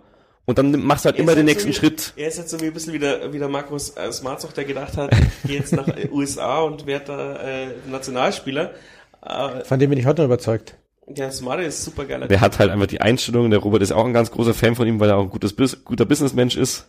Offenbar. Ja, ich bin bloß jetzt neidisch natürlich. Muss jetzt weil- keine Werbung machen dafür, glaube ich, aber. Ich bin nur neidisch, weil er jetzt auch geschäftlich erfolgreicher ist. Markus Marzer ist einer von zwei Profispielern in unserer Saison 12-13 gewesen. Aber der kann also den Podcast sponsern, da machen wir Werbung für ihn. Ey, das ist gar nicht so eine dumme Idee. So, wir schweifen ab. Eure Meinung noch zu Kennedy. Kriegen wir den irgendwie verlängert? Oder würdest du wirklich in dem Sommer vielleicht schon, weil für den kriegst du in dem Sommer auch eine Million wahrscheinlich. Oder zwei. Ich würde ihn natürlich mit Handkuss verlängern, aber ich befürchte, das liegt auch wieder außerhalb unserer Ring. Und Das dann glaub würde ich ich schauen, wie natürlich die auch, ja. WM spielt und notfalls verkaufst du den im Winter für eine Million. Ich glaube, dass man bei Kennedy jetzt ans Maximum gehen kann vom Gehalt. Und wir wissen ja nicht, wir wissen ja nicht, ob der nicht auch eine Verlängerungsklausel drin hat wie Elvedi. Das stimmt Weil allerdings. Ich meine, der, das der stimmt. ist, der ist ja. eben aus äh, Hinterdupfing zu uns gewechselt. Klagenfurt, glaube ich, ja. Aber Und soll ich dir was sagen? Ich glaube, Solche Spieler haben oft äh, bei uns den Jahres... Äh, jeder, der so eine Verlängerungsklausel drin hat, hat eine Ausstiegsklausel für 500.000 drin oder so. Bin ich mir sicher, dass du, Kann ich mir nicht vorstellen, dass der Kennedy da... Ja, ich glaub, so also bei Kennedy- Verhandlungsposition hat ich glaube halt, dass wir diese Klauseln quasi so paritätisch besetzen. Also wenn du die eine hast, hast du die andere auch vielleicht. Kann ich mir vorstellen. Weiß ich nicht. Wir müssen uns überraschen kann mir lassen. nicht vorstellen, also ich meine, Keller hat einige Vertragsfehler gemacht, aber zu dem Zeitpunkt, wo er Kennedy verpflichtet hat, hat er ja schon äh, so viele Erfahrungen gesammelt, dass Fußball ein dreckiges Geschäft ist, dass er vielleicht auch mal ne, so eine Klausel eingebaut hat, ohne dass der Jan Kacke damit rausgeht. Und ich glaube, dass Kennedy auch in der Position ist, dass er sagt, hey, das findet er gut, weil wenn er nämlich spielt, ist es ja auch gut für ihn, dann kann er sich noch eher beweisen, ja. Also ich würde ihn auch, ich würde an die Schmerzgrenze gehen, was das Finanzielle betrifft. Er ist ja Wenn's- auch noch jung, ist jetzt, also, und hat halt auch den anderen Kontext. Das ist jetzt kein Spieler, den du das Dreifache wie ein Albers zahlen musst, eigentlich. Nee, Glaube das nicht. Aber ich glaube, dass du den schon, schon ordentlich was zahlen kannst. Auf jeden Wenn er noch stabiler wird wir jetzt. dürfen ihn auf keinen Fall verkaufen, weil ich möchte unbedingt die WM anschauen mit einem Jan-Spieler. Und wehe, er ist da verletzt. Ich möchte diese WM gar nicht anschauen, aber ich werde mir die Spiele von Kanada anschauen. Das ist mein, das ist mein Mantra eigentlich. Ja, super Kompromiss. Da hast du es den Saudis aber gezeigt. Ja, und wenn die ins Finale kommen, dann sehe ich sogar recht viele der WM-Spiele. Ja. Ja, also ihr seht es offensichtlich äh, nicht so wie äh, ja die Duldbesucher, die alle Schiss haben, dass wir nächstes Jahr absteigen. Warst du Ich bei hab- der Jan Duld quasi? Nö, aber ich habe natürlich die zwei MZ-Videos gesehen, die voll, voll professionell produ- produziert wurden. Ich habe auch Angst, dass wir absteigen, aber die habe ich jedes Jahr. Aber ich glaube, dass wir eine gute Chance haben, drin zu bleiben, weil es Mannschaften gibt, mit denen wir auf Augenhöhe sind und die wir schlagen können. Das muss jetzt echt sagen. wissen. Magdeburg kommt hoch, Magdeburg. die sind nicht unschlagbar. Braunschweig, Kaiserslautern oder Dresden, Sandhausen. Ich glaube, dass wir auf jeden Fall wieder drei oder vier Mannschaften hinter uns lassen. Und so komisch es jetzt klingt, ich glaube, wir landen vorführt. Das ist jetzt aber, Ich glaube, wir das landen ist, eine, vorführt. Ich das glaube ist eine gewagte These. ich glaub nicht, dass die um den Aufstieg mitspielen oder sowas. Ich glaube, Ja, dass die auch so zwischen Platz 8 und 14 landen. Dann sage ich mal, wir landen bei St. Pauli, weil ich glaube, die kriegen jetzt, die werden jetzt wieder tot gekauft und werden in ihren Zyklus zurückgeworfen. Die werden extrem hoch gekauft, lassen dann noch irgendwelche Legenden gehen. Das heißt, entweder haben die einen richtig krassen Umbruch, der gut läuft, oder die verkacken hart, ja. ist mir wurscht. Aber die haben halt ungefähr das Zehnfache an Geld als wir. Hauptsache drei, Aber du hast doch vier gesagt, Mannschaften Geld hinter uns. nicht. Wir, die, die Ich hab gesagt, wir sind Jahren nicht in der Position, dass wir mit Geld Erfolg Jahren kaufen können. Beim Jahren gibt's die emotionale Lohntüte, die ist viel mehr wert als äh, 500.000 Euro am Konto, oder? Viel mehr. Wir können wert halt mit, Geld. mit dem Geld, was wir zu Verfügung haben, können wir vielleicht zwei Mannschaften irgendwie einholen. Rostock zum Beispiel, KSC. Kiel endlich mal. Da, oh, das, ich würde so gern mal vor Kiel landen. Das erleben wir nicht mehr. Aber ich glaube trotzdem, also wie gesagt, es wird schwer. Vielleicht erleben wir tatsächlich erstmalig richtig Abstiegskampf. Aber ich glaube, dass wir auch nächstes Jahr eine gute Chance haben, drin zu bleiben. Es kommt wirklich auf die Position an, die wir gesagt haben, glaube ich. Ja. Also vorne weg, wirklich links hinten, rechts vorne oder links hinten und Flügel vorne, die sind bei uns ja echt variabel, wer ja, wo zum spielt. Glück. Zentrumspieler und dann Ja. Und selbst, ganz ehrlich, du könntest auch ohne, also es stimmt schon, Bark ist vielleicht zu wenig als wir haben ja Björn Zempelin auch noch, der Verein vergessen. Der kann ja auch ein bisschen was Gimber und Thalhammer zusammen sind eine gute Startelf. Es reichen halt keine zwei auf der Position. Ja, das stimmt, ja. Vor allem, weil Gimba äh, 34 gelbe Karten be bekommen wird. Das ist ja gar nicht möglich. Sagen wir, sagen wir 30. 30. Naja, wenn er in jedem, na, du kriegst auch deine zehnte gelbe Sperre, wenn du in jedem zweiten Spiel quasi gelb-rot holst, oder? Kriegst du auch. Mhm. Und die zählen vor allem zählen, wenn du gelb-rot bekommst, zählt das Ja, als das- ein oder zwei gelbe Das Karten. ist, eine, das ist gelb-rot, das ist keine gelbe Karte. Okay. Ich dachte, die erste gelbe zählt dann. Nee, nee, gelb-rot ist eine eigene Kategorie. Ach, die erste gelbe Karte wird auch gestrichen. Nee, die kriegst ja, du schon. Nee, nee, nee, nee, nein. Dann hätte Gimba ja 15 Spiele fehlen müssen, gefühlt. Ich kann mich natürlich jetzt schwer täuschen, aber eine gelb-rote Karte ist eine Kategorie, gelb-rot hat nichts mit den gelben zu Ja, aber tun. die zweite Karte dachte ich dann. Die erste nee, das dachte ist ich, gehört, es sind drei Karten und das Okay. ist quasi die gelb-rote Karte. also auch wenn es uns für Ja. uns nicht gut wäre, ich fände es cool, wenn wir mal da hinkommen, wo es, glaube ich, in England ist oder sowas, dass du bei zehn gelben Karten, glaube ich, schon zwei Spiele gesperrt wirst oder sowas. Also quasi immer mehr, je öfter du. Du? Aber das wäre für uns schlecht. Das wäre für uns ganz schlecht. Der Weckesser und Gimba nie gespielt. Weil weil wir Saisonrückblick gemacht haben. Ich möchte, wird immer noch äh, im Urlaub sein. ich möchte eine ernsthafte Sache bei dem Ding noch sagen. Wir haben uns in dieser Saison massiv verbessert, was Statistiken betrifft. Wir haben erstmals, glaube ich, äh, ich weiß nicht, ob es bis zum Saisonende, aber zumindest über lange Teile der Saison über 50% Zweikampfquote gehabt. Wir haben uns, glaube ich, auch in der Passquote verbessert. Und also wir haben da wirklich, wir sind weniger gelaufen tatsächlich. Die letzten Jahre waren wir die, die viel mehr laufen, aber, Aber nur wir haben 40% wir sind Zweikampfquote hatten. trotzdem hoch, was, was das ja, Läuferische betrifft. Vierter oder so, aber wir haben wenig Sprints gehabt. Eben, wir sind bei den Sprints sind wir scheiße, aber wir laufen halt Dieses in der Jahr Masse waren viel. halt auch richtig schlecht die Konter. Das war vor allem für uns, wo wir eigentlich eine Kontermannschaft sein wollen, durch unser hohes Pressing, waren unsere Konter richtig schlecht. ja. Das muss auch besser werden. Das stimmt, obwohl wir eigentlich äh, schnelle Außen hatten. Ja. Aber man muss ja auch sagen, da muss halt der Albers die ganze Zeit im Ab Abseits stehen, damit das klappt, weil Dafür ist dann vielleicht der Zwarz einer. Der Zwarz ist, glaube ich, der perfekte Konterstürmer. Und ich glaube auch, du hast gemeint, ja, wir haben für Schwarz-Gelb investiert, das hat nicht so funktioniert. Noch aber nicht, auch der Schwarz, noch genau, nicht. auch der Schwarz ist einer, der kann noch einen Riesensprung machen nächstes Jahr. ja kann, aber jetzt äh, zum Beispiel, ähm, weil du sagst, äh, wo wurde was was wurde ich gefragt, ob ich ob ich äh, Kaliskana oder oder Makridis noch abgebe? Und jetzt war ich schon erschrocken. Ich meine, die sind jetzt zwei Jahre hier und da war noch echt also kein großer Sprung drin. Äh, Ah, doch, also, Aber kann man wirklich, na, mit, Ja. kann man den Leuten mittlerweile drei oder vier Jahre Zeit geben, um, um beim Jan Fuß zu fassen? Nein, das Problem ist, die haben halt, die haben halt noch. Vertrag, ne? Ja, natürlich haben sie Vertrag, aber ich, ich, ich tue mir dann auch selber schwer. Stell dir vor, Makridis hat nächstes Jahr den Durchbruch und dann geht er weg, war zwei Jahre kacke, wir haben ihn bezahlt und dann war er eine halbe Saison gut. Also, wie erst, bei wem war das, ähm, äh, wie hieß, wie heißt der Stürmer, der jetzt bei Stuttgart gespielt hat? Hamadi Al-Gadoui. Ja, Al-Gadoui, ja. Der, der ist auch nur die letzten sechs Spiele gut gewesen und dann war er weg. das ist es halt, wenn ein Kaliskana oder Makridis jetzt auf einmal steil geht, dann ist er weg. Das ist halt immer der Scheiß, den du hast. Ja, aber, dann Grund- geht er halt, aber dann geht er halt ein Jahr steil, dann haben wir halt einen guten Stürmer und dann Eben. kaufen wir uns, oder dann holen wir wieder einen neuen. Und das, ja das, auch- das ist ja der Circle of Life. du brauchst ja auch Leute für die Bank. Und die haben ja schon auch, also Makridis vor allem dieses Jahr hat bewiesen als Bankspieler, also der hat, wie viel Tore? Drei oder vier? Also das ist jetzt gar nicht mal so schlecht. Ja, Mark, ja. Kaliskana muss schon sagen, habe ich mehr erwartet, dass er in der Rückrunde mehr zum Zug kommt. Ja, der ist halt einfach ähm, hinten dran. Und ich finde halt immer noch, dass Kaliskana kein Mittelstürmer ist, aber das ist was anderes. Ja, den kann man, äh, ich sag ja auch, also ich glaube, beide wären im, als Achter oder Zehner besser aufgehoben. Als, Ich finde Kaliskana außen, der ist doch gut am Ja. Ball, der ist technisch gut, Techniker. aber der kann, der ist schnell, aber der weiß dann nicht, wo das Tor steht. Aber wie der Robert gesagt hat, so eine, der, also ich finde es echt schade, dass er Jan George verlassen hat, weil der als Nummer 8 letztes Jahr hat mir richtig gut gefallen manchmal, dass du ihn da in die Ich Mitte hab gebracht vor hast. Jahren schon gesagt, dass Jan George für mich der Wunschstürmer ist. Den musst du ins Zentrum stellen, den kleinen, Ich habe Nummer 8 Fusel. gesagt. Ja, für mich Für den gehört er- Spielaufbau. Für, für mich gehört er auf die neun. Das hat echt, das hat zwei, dreimal richtig gut funktioniert letztes Jahr. aber das sind, War, glaube ich, eher so ein Experiment und das ist das, was du mit dem Kaliskana wahrscheinlich auch meinst. Das kann ich mir von Techniker vorspielen. Du musst aber auch bedenken, bei dem, also da fangen wir da Weitschussgegentore wieder, weil dann der sichert hinten nicht ab. Wenn du so einen Spieler da auf die Position stellst, dann brauchst Ja, nee, da du, musst der du- andere Sechser musst du ihn absichern. Da muss halt Talhammer und Gimba spielen.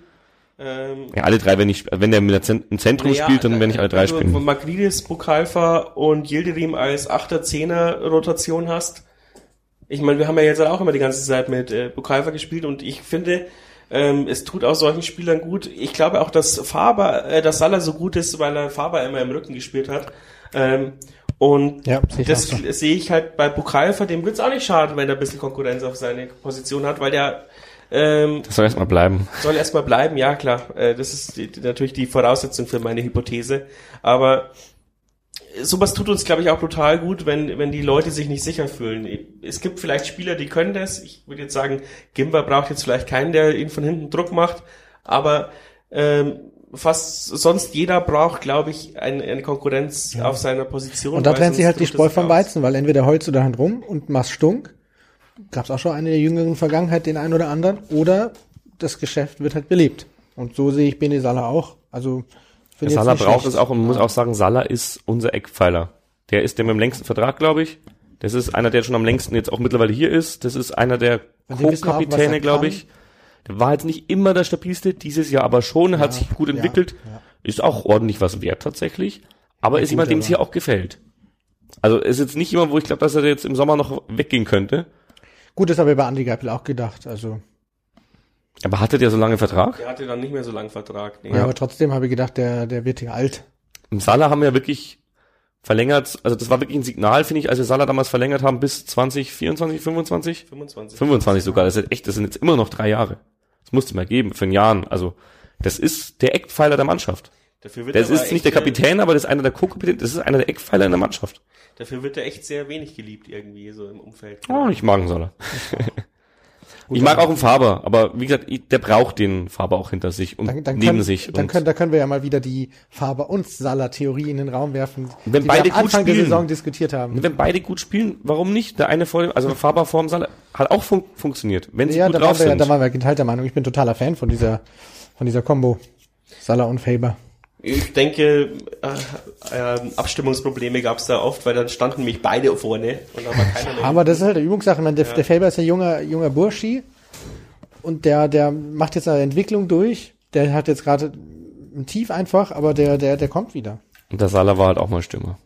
Stimmt ursprünglich mal, ja. Hat für Meinst du- Mainz Bundesliga Ja, das- das- Tor sogar? Ja, ein Tor, 16 Spiele, ein Tor oder zwei Tore oder sowas in der Art, ja.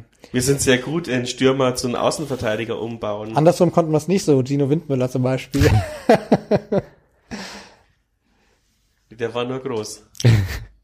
Ja, Das war halt eher so ein Daniel van Bolten Stürmer dann. mit der Nummer zwei in, in Groß Asbach im Sturm. Hat Palle aber, glaube ich, auch mal gemacht, oder? Da wo er sich dann die rote geholt hat in Groß Asbach. Nein, Groß Asbach hatte diese, diese, diese unfassbare Rettungstat, wo er sich dann gleichzeitig auch noch stark verletzt hat und die rote Karte geholt hat. Stimmt.